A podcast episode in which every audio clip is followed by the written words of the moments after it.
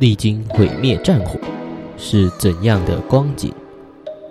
绝望底层人民有怎样的心情？推理小说始祖刚好心知肚明，一起跟着松本清张在洪流里旅行。Mars Diary ready to launch。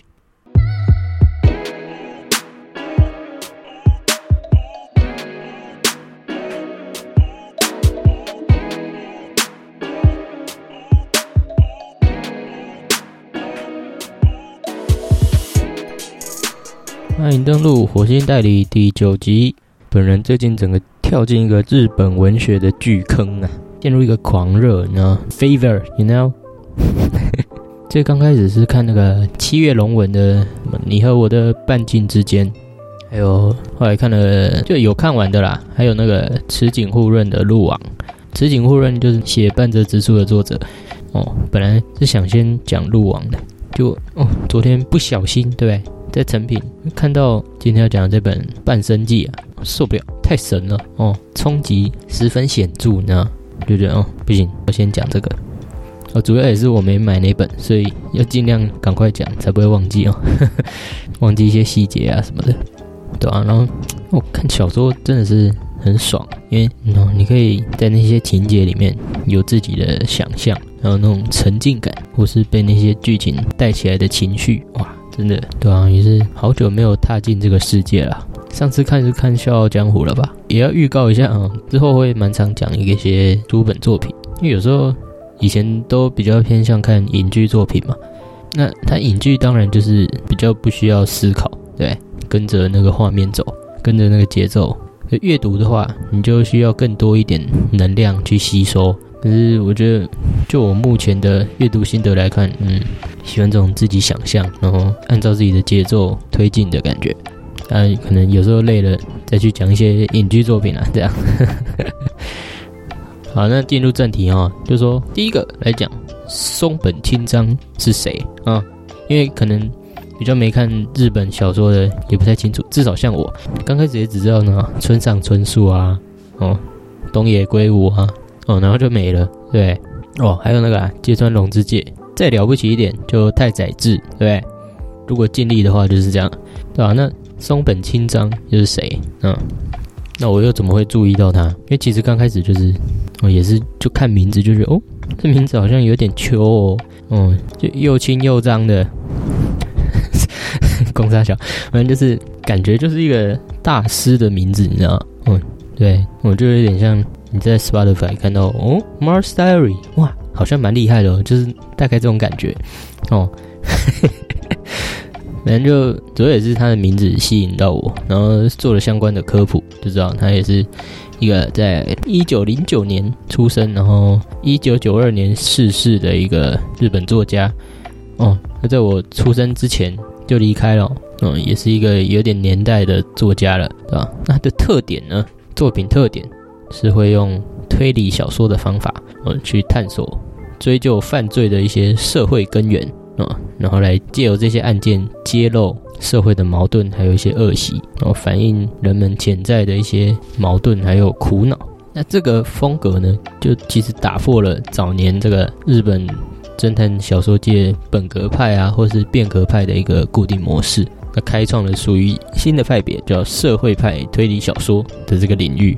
哦，那诶，那本格跟变革又是怎么定义哦，他这里是说，呃，本格派的作品就是以解谜为中心，那就是强调用科学的逻辑推理来当做解谜的重要手段，所以它的重点就是怎么解开这个层层的难关，或是凶手设下的机关来达到破案的结果。有点像是它的目的就是要让你读者享受那个解谜的过程啦。那变革呢，它就比较不以解谜为重点。虽然还是有谜团的设计，但它注重描绘的是阴森恐怖的气氛，或是揭示人物的一些变态心理。那变革推理的情节也通常是比较怪诞，我，有点离奇的，可能会包含鬼怪啊、科学幻想，就科幻或是神奇，还有冒险的一些元素。哎，那我们这个 Matsumoto s e c h o 它的风格又是如何呢？什么叫社会派？我前面好像有讲到。就是他没有那么在意那些繁琐的机关设计哦，那情节也往往比较通俗一点，它反而是着眼在这个人的心理还有日常的生活元素。他的作品呢，就可以反映出一个更广泛的社会背景，然后也扩大了战后的这个虚无主义的范围啊。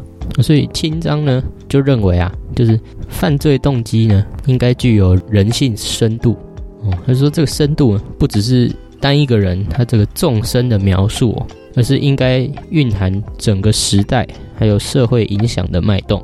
所以他深信推理小说可以对社会提出问题。然后就有描写死亡啊、谋杀或是一些政治阴谋这些真实的题材，那就能让更多人看到这些问题，或是正视这些难题啦。他也想要用文学的笔锋来照亮这些阴暗的角落，太神啦啊！这个派别也是感觉特别的亲民又伟大的感觉哦。哦，啊，嗯，不过他也他也因为这样的写作风格。嗯，有时候会被一些主流媒体啊，不是媒体，因为政府啊，因为他就常常呃反对政府哦，然后批评政府，所以就比较不被政府所承认他的攻击啦，可以这样讲哦。那他除了做推理小说以外，也有部分的历史小说，那也有对日本史哦、现代日本史还有古代史有相当的研究。这样，他在一九五零年哦发表的处女作《西厢纸币》。获得直木奖的提名，那也在一九五二年获颁哦芥川赏，一九七零年获颁菊池赏，还有一九五七年的日本推理作家协会奖。哦，那最大的称号应该就是跟柯南道尔哦，Conan Doyle，嗯，也就是这个 Sherlock Holmes 福尔摩斯的作家，还有这个呃 Agatha Christie。那也是这个东方快车谋杀案，还有尼罗河谋杀案的作家，一起被誉为这个世界推理小说的三巨匠。哇哦，The Big Three！哦，那就知道他不是在开玩笑的，也是真的，着实是一位大咖。这样，诶，那可能就会有疑问，就是说，那他是怎么有这些题材？就是他怎么会想到用这些题材？然后又怎么可以借由他的笔触，让这些故事打到每个民众的心里，彻底热卖呢？因为他其实他的作品很多，几乎每年啊，好像每两三年就会被翻拍成影剧作品哦，就跟东野圭吾很像，很夸张那种。好，那找寻他的这个写作能量的答案呢，就在这本《半生记》里面。这本《半生记》不是小说，它是属于我们 C 座上自己写的这个传记啊，就记录了他在。开始写小说之前的人生，这样很屌啊，也是有四十一年，嗯，因为他最后他最后活了八十二岁哦，那刚好在开始写小说之前经历了四十一年，哦，真的很刚好，就真的是半生。那写这本书的时候，好像也没有这么想过，就真的蛮巧的，对吧？所以主要就是说，那我们接下来就来看看他的前半生是怎么度过的，哦，又经历了哪些时代的。大事件这样，好，那他刚开始呢，就先介绍了一下父亲的来历啊，就是他故乡啊是在这个日本的中国地区，嗯嗯哦，也像关西再往西一点哦，那边有分山阳山阴的那区，对吧？那他他父亲也是一个类似私生子哦哦，所以生下来没多久就有点像被赶出原本那个家，然后给别人收养。但因为都是农家子弟啊，那也很贫困。他可能有一半是因为真的蛮穷的，那有另外一半也是可能想要逃离他原本那个家庭吧，呃，远离那个他的原生家庭哦，可能也是有一些芥蒂吧，所以他最后就往北九州这块来发展，就小仓这块，因为那时候在这块就是盛行这个有这种煤矿业啊，可是他也不是真的想去挖矿，然后只是觉得。在这种地方做生意之类的，一定也会有比较好发展，嗯，所以他就跨过我们这个有关门海峡哦，因为本州这边是下关嘛，九州这边就是门司哦，那他们中间的这个海就是关门海峡，那他就他父亲就跨过这个海峡来到九州讨生活，这样哦，也是带着他的带着清章的母亲啊，哦，一起过来，嗯，在一九零九年的时候 z a c h o 哦。他就出生在这个小仓北区啦。那他其实也有两个姐姐，但也都早夭哈。嗯，就是真的很贫穷。那那个生活条件，哇，真的是惨到没办法让小孩活下去的一个状况。身为三子的他，就成为家中的独子。哦，中间有一幕我印象很深刻哦，就他妈妈那时候清章出生的时候，他就呃去挨家挨户找邻居要了一些碎布过来，哦就说哦他是我唯一的儿子哦，我想要让他有衣服穿，这样哦在冬天里能比较保暖哦，所以就把那些破布拿回来就是缝起来，然后包在清章身上。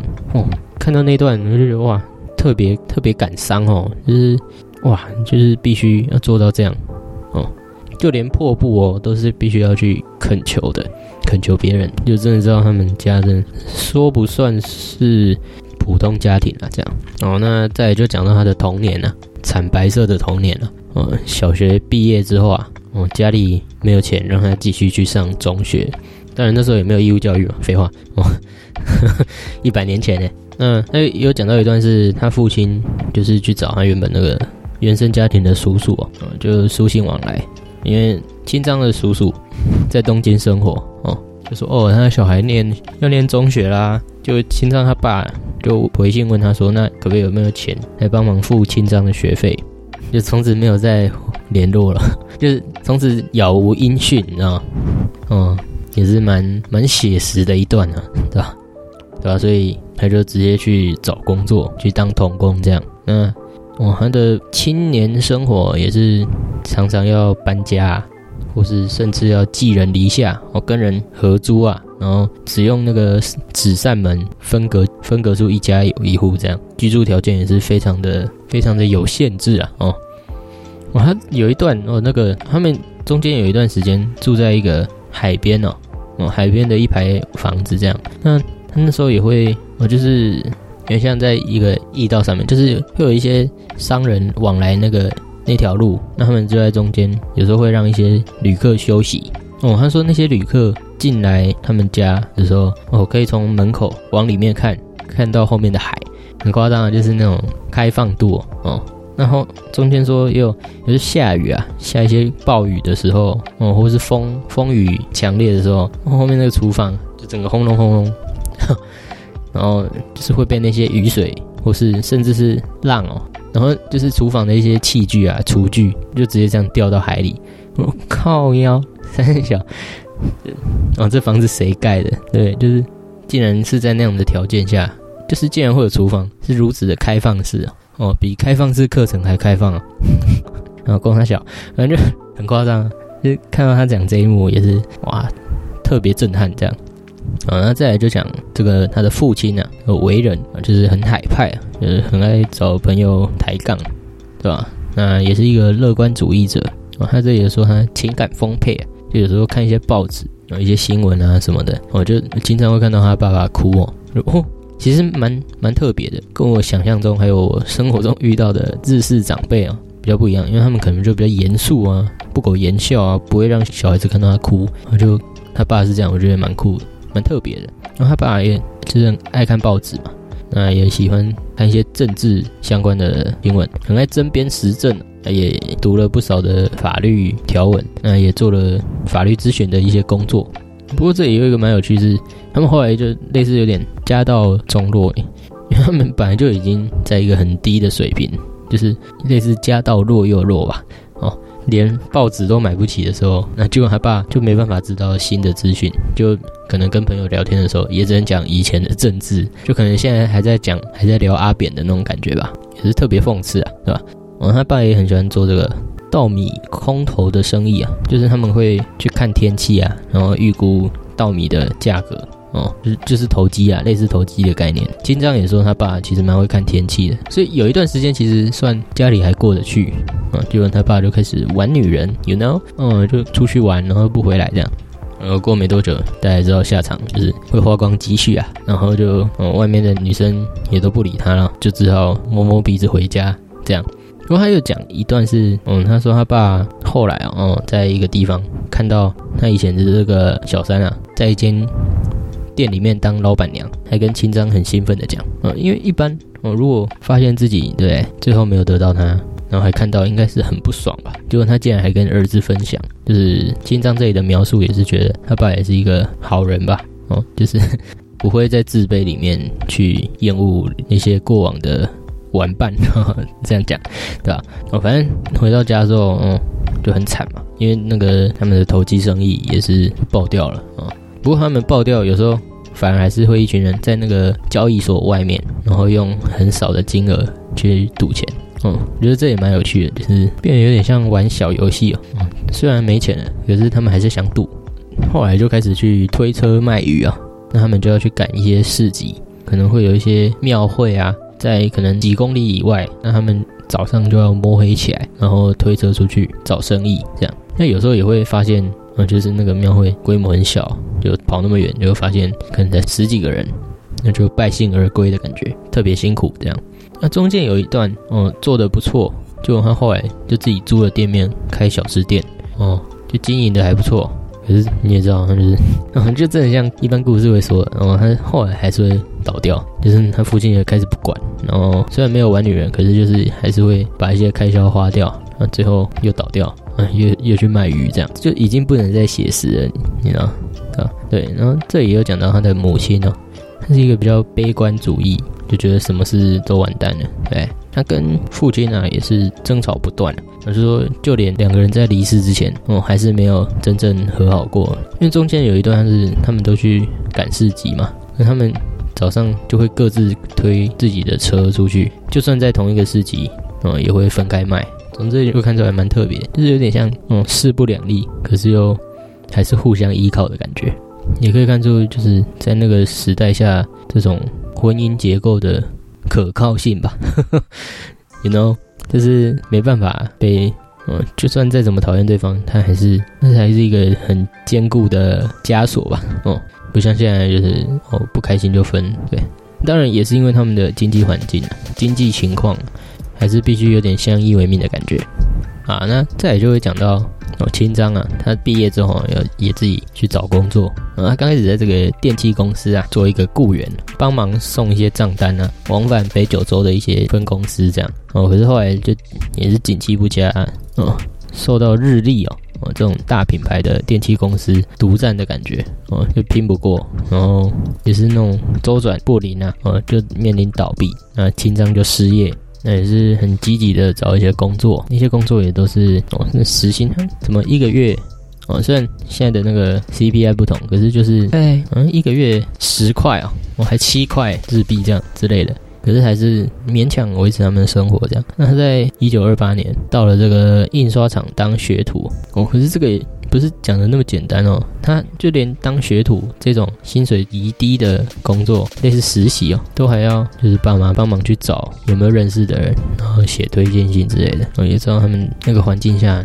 要往上找一些工作是多么不容易哦。那他中间就历经很多波折吧，因为他是以这个印刷类似绘图啊为他的本行，然后工作。地点烟产是在那个什么厨房，所以他一整天就会闻到那个油墨味跟酱菜味混在一起的味道，难以想象。他也说常常我几乎都要晚上十一点之后才能回家，就是每天都一定要加班，然后晚上十一点才能回家。哇，他敢说血汗，对。哦，如果他这样说他是血汗，对，那是不是一堆工程师都不敢讲话？真的超夸张的。哦，那后来他到那个朝日新闻的福冈分社工作，那有时候也要苦恼，就是到底要从外面接案兼职，还是专心做朝日的工作？但钱还是赚的不多。那他在这个会社里面也是感受到这种阶级，嗯，这种职场的阶级文化。因为他们会社有分职员跟雇员，类似比较稳定工作跟比较约聘的这种感觉。那当然就是职员就会瞧不起雇员嘛。那连部门也有分哦，像广告课，因为就是那种业务嘛，跑来跑去，类似可以去旅游啊，哦比较爽。讲话，嗯，就趾高气扬，对不对？因为像印刷部这种做着烦闷工作，或是比较没有创造力的，就没被看在眼里了。那清章就是属于这种隐形人的这一区，也是特别有感触，就说他也觉得这段时间就是非常的痛苦，或是说很没有干劲吧，啊，就只是为了微薄的薪水，然后做着繁重的工作这样。那中间来到就一九四零年代嘛，那这个二战开打啊，所以。工作就中断，那这个清章也必须加入这个军队，那就被派往朝鲜。因为他他有叙述说，那时候啊公司里面的长官呢，非常的喜爱就是演说啦，哦，就是哦日本要战胜啦什么什么的，就是这种精神喊话。哦，可是清章就很不看在眼里啊，就觉得很无聊，所以反而也被欺负。那甚至有时候会有一些那种短期的教育演练哦，他也会躲掉哦。后来被发现，也会被上层欺负这样。那他就有详细描述这段期间哦，他在前往朝鲜的一些感触。他就说，其实这些士兵哦，都还蛮绝望的，绝望感很重。常常那些情报兵啊，哦传来讯息，说哦他们可能会去哪里哦，他们还差点要去南洋。好险是那个运输舰不够，他们才卡在朝鲜，没有前往这个前线。啊，有时候关于战争的消息一直没有传回来哦，他们也会越来越不安。当然，军队不会传播不祥的消息嘛，可是他们也会感觉得到这样啊，所以他们其实心底也是希望最后这段期间，就是日本已经呈现劣势的时候啊，赶快投降哦，拜托你赶快投降。可是他们也不能就这样讲哦，不然被发现就会可能要被处死嘛，对所以就是哦，他们可能一些将军发表演说说哦，我们不会放弃的时候，他们还是要说哦，假装很振奋这样。这种故事哦，哦，不是在历史课本上看得到的，因为以往只会说啊，什么时候打什么战争嘛，那就可能就会想象哦，两边都是士气恢宏啊，哦，来来对干的这种感觉。嗯，看他这样的叙述哦，就会发现其实还是很多人就是厌恶战争哦，还是很希望能得到和平哦，不是说日本人都像神风特工队一样那么那么 crazy 啊，就后来好不容易战争结束，他反而就不想回家了。诶，为什么？因为哦，他家里。有七口啊，这个经济负担是非常沉重的。他在当兵的时候，至少这个报社还是会付薪水给家里，而他一旦回去，那他又扛更多的负担。所以他有一度是，我还在回到九州的时候，有想过要不要就这样人间蒸发，跑到其他地方重新开始。我这样的描述也是蛮震撼的。对，嗯，一般不是说哦，结束战争，好想看到家人啊，结果他的他的想法反而是这样啊。那他讲到就是战后这段时间，就是整个供很多商品的供应链啊都断掉，他就刚好发现哦，好像有一些地方蛮缺扫帚的，那就开始当做这种类似贸易商哦，那就在他工作闲暇的假日，就会跑去小仓以外的地方做生意。哦，甚至还会跑到本州、广岛啊，哦，最远甚至还到京都这一带，看能不能拉到越多生意越好。也不过他也在这段期间顺便开始了旅游嘛，哦，因为毕竟是来到异地嘛，哦，不去看一些景点，对不起自己，哦，他就会这段时间去看一看。然后他后来也就会看腻了，哦，可能是被他朋友的话影响，因为他朋友以前就想说，哦，你去看那些考古的展览有什么屁用，对不对？也赚不到钱。嗯，那当然，身为这种贫穷阶级，他可能就会把这种话看得很重。到后来，他也不太享受这种旅游的快乐。这样，可是后来就是因为这种供应链也慢慢建立起来，那像他这种供货上比较没那么稳定，货物品质也没有很好的情况下，嗯，就做不下去。那最后还是回去就只做报社的工作。这样，最后还有一段描述是韩战开打。那在小仓这区啊，有一些驻兵啊，美国驻兵，因为。就是美国那时候是有点像殖民日本吧的感觉，几乎掌控整个日本。当然也有很多驻军，可是这时候美军已经有点节节败退了，他们还是要继续从九州这边派兵过去嘛。那就有一天就发生这个黑人逃兵啊，我们钻那个下水道出去，然后结果还杀害日本平民，甚至强奸妇女啊什么之类的。嗯，花一段时间才镇压下来。哦，清章就当然在当地就知道这些事啊，可是后来哦是是他在就是开始写小说之后。跟一些东京人聊，才发现他们完全不知道这件事，就是整个讯息都被压下来，也才埋下他对一些历史真相的挖掘魂哦。有在看这本之前，就是看他的《日本之黑雾》，就是他在探讨一些日本史上悬案吧，或是一些战后啊比较离奇的案件，那他就会靠他的一些。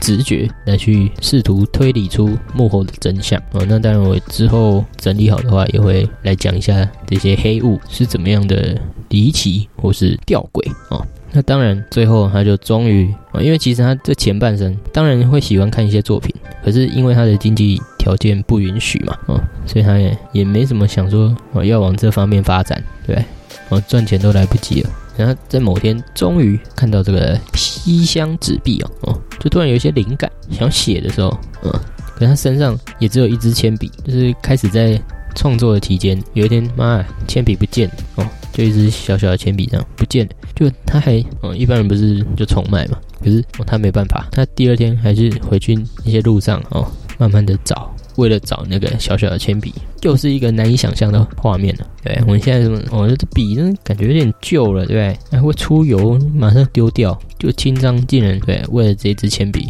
有那么多的折腾啊！但后来好像还是用其他笔才完成。那那个笔还超难写，然后头很痛这样。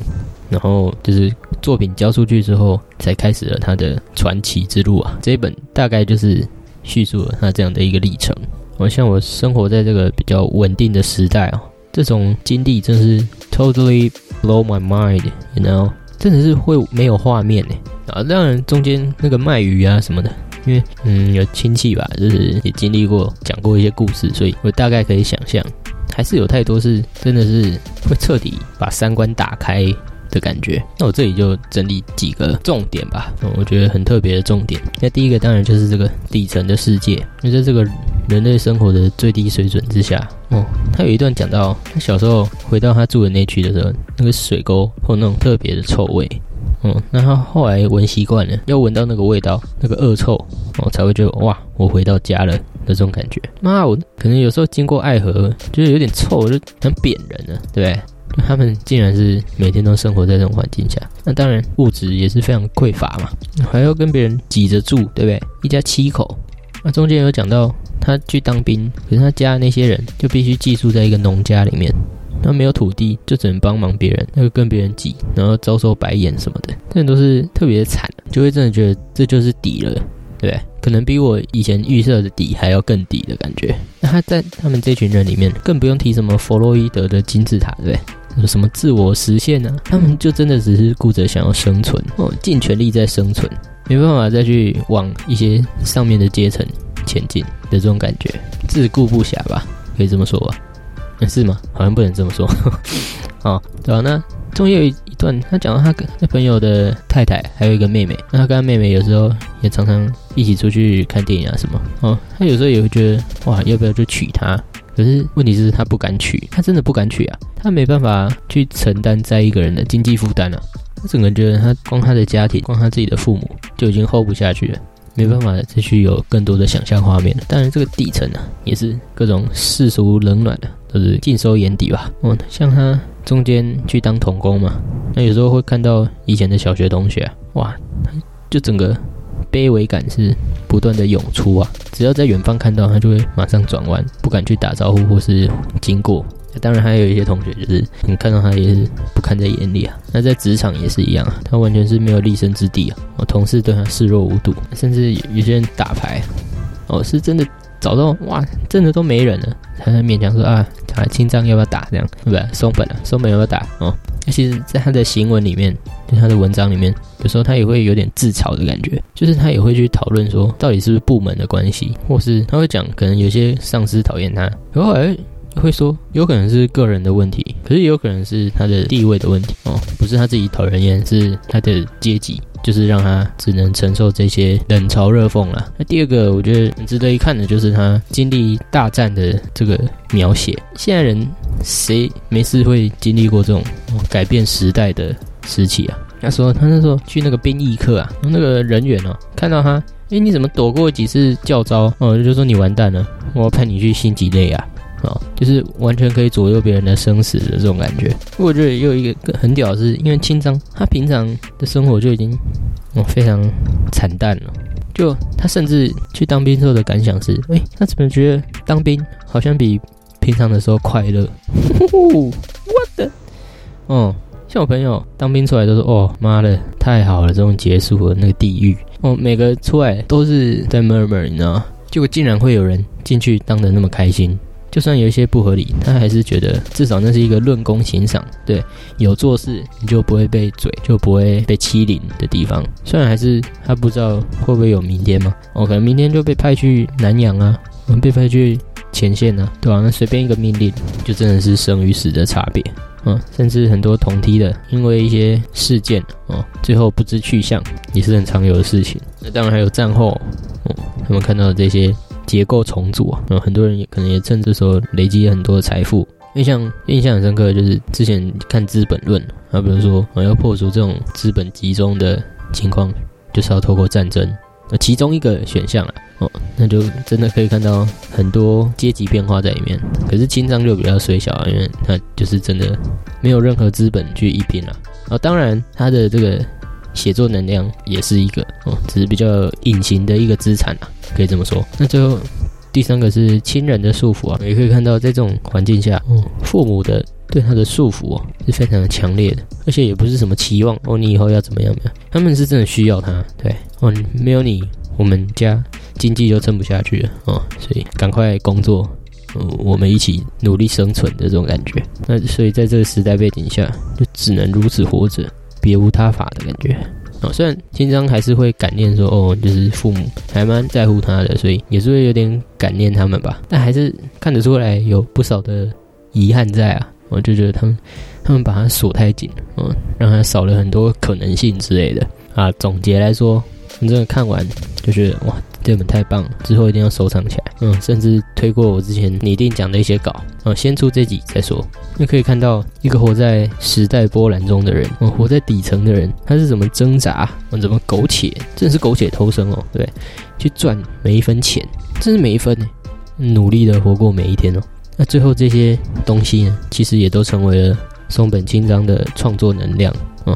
给他振笔疾书的动力，让他在四十五岁的时候才真正的开始离开这个底层，底层，然后迈向巅峰。他感觉也是有一种使命感在，就是要让大众也看到底层的人有什么样的生活，或是战后太多疮疤等着他去揭露，要让更多人看到的这种感觉。就真的蛮庆幸自己看到了这部作品，我也让这些历史画面都更活生生的进入了自己的世界。不再只是一个模糊的历史课本上的想象。那当然，我也是会觉得，像不是会流行说什么哦，老人很烦吗？就是说，就是 boomers 啊，嗯嗯，战后潮的这群人，就是哇，现在年轻人对吃不了苦，一点挫折就受不了。可是看过清章这样的生活，真的是不会有任何的不满了啊。以后我就乖乖说哦，抱歉，对，嗯，十分抱歉，对我就是一个烂草莓。您说的都对，对，跟清章比起来，嗯，我就是一个软烂的温室水果。靠，要到底有谁经得住这种？对啊，这种背景之下，当然也不是怪现在的人嘛，因为现在人就是也没看过什么翻天覆地的大事件嘛，对吧？嗯，目睹一个车祸就觉得靠腰太夸张，对，哦，就会有一些阴影。可是，在那个年代，哇！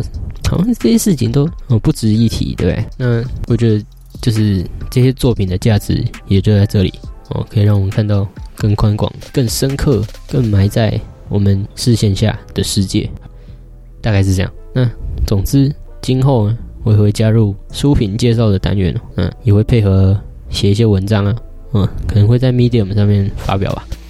哦，这样来回哦，互相推广的话，应该也可以。让频道有更好的一个触及率啊，就请拭目以待啦！哦，我也推荐一些好作品啦。嗯，火星代理就到此告一段落。See you next page，马达阿西塔。